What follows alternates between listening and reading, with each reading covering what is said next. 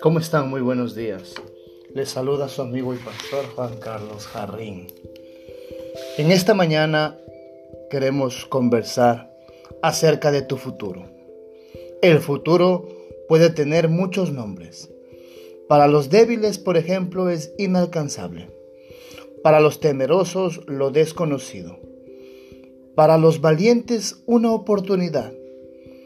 Pero para los que creemos en Dios, es una eternidad junto a Él.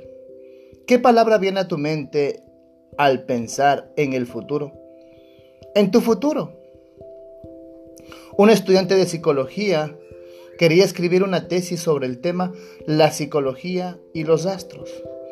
Para solventar sus estudios puso un aviso en un diario, adjudicándose el título de astrólogo y prometió enviar un horóscopo detallado a cualquiera que se lo pidiera, indicando la fecha de su nacimiento por el precio anticipado de 30 dólares.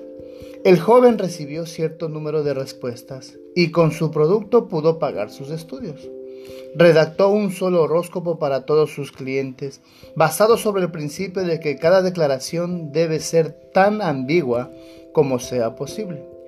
Sin embargo, describió las cosas con tal arte de detalles comunes a mucha gente, que poco después empezó a recibir cartas de aprecio y gratitud por sus acertadas predicciones. Y cada cliente había recibido la misma circular. No puede negarse que su experimento fue un gran éxito, a la vez que fue una gran estafa. Estafa que se sigue repitiendo a diario en cada rincón de nuestro mundo. Mundo que teme al porvenir y acude a mentirosos charlatanes, que viven más con miedos que con sus propios estafados clientes. Dios quiere que conozcamos nuestro futuro. Miles de textos sagrados en las palabras de Dios lo atestiguan. Puedes descubrirlo por ti mismo. Él desea que tú le pongas a ese futuro el nombre correcto y sin miedos.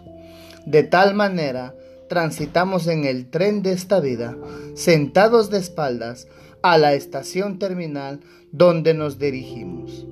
Solo vemos pasar las escenas que conforman nuestro presente y suponer débilmente cuánto falta para llegar al destino. Pero Dios todo lo ve.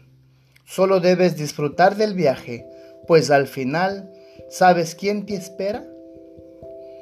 En la palabra de Dios dice, ¿hasta cuándo seguirán dándole valor de profecía a los delirios de la mente? Con los sueños que cuentan hacen que mi pueblo se olvide de mi nombre. Lo dice en Jeremías 23 del 24 al 27. ¿Por qué temerle al futuro si Dios ya estuvo allí? Entonces, aprendamos a vivir nuestro presente y confiemos en Dios, nuestro futuro. Que tengas un hermoso día.